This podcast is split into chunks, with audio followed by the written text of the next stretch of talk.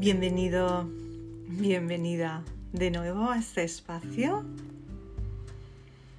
Mi nombre es Mariluz y estoy aquí como canal de luz entre el cielo y la tierra. Hoy he solicitado un mensaje para el colectivo. Y el oráculo que nos ha llegado ha sido semilla estelar. y nos dice así, riega tu jardín. Nutrición, cuidados del cuerpo, ternura, descanso. La Tierra es un planeta con estaciones y como tal, tú eres un ser estacional, cíclico. No puedes estar listo y en plena floración mes tras mes, día tras día. Eres energéticamente llamado a echar el freno descansar y recuperarte.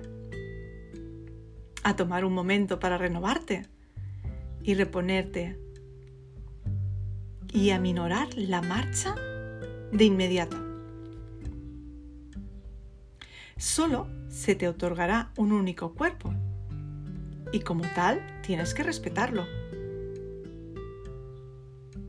Estás llamado a responsabilizarte de su bienestar,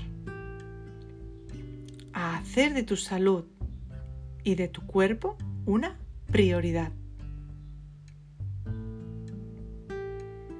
Ya sé que esto puede hacerte sentir como si se te escapara el tiempo, cuando las cosas urgentes sencillamente no pueden esperar.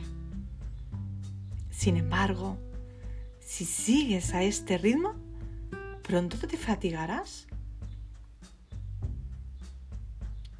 Esta forma de vida nos dice que no es sostenible. Todo aquel que continúe con este ritmo de vida al final quedará exhausto y le costará mucho más recuperarse que descansar ahora. Los desórdenes del sistema inmunológico y las enfermedades misteriosas son cada día más frecuentes porque ejercemos demasiada presión sobre nuestro cuerpo para seguir el ritmo de la vida moderna.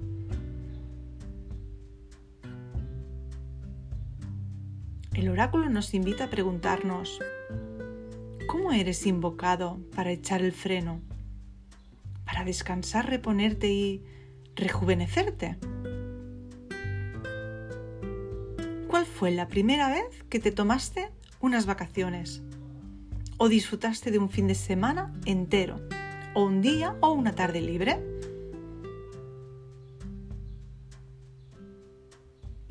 Cuida de tus preciosos cuerpo, y mente. Tómate un tiempo para recobrarte cuando descubres que estás gastando tus reservas. Hay tiempo de sobra. La vida se doblegará ante ti cuando lo hagas tú. La pregunta del alma ¿Qué anhela tu cuerpo?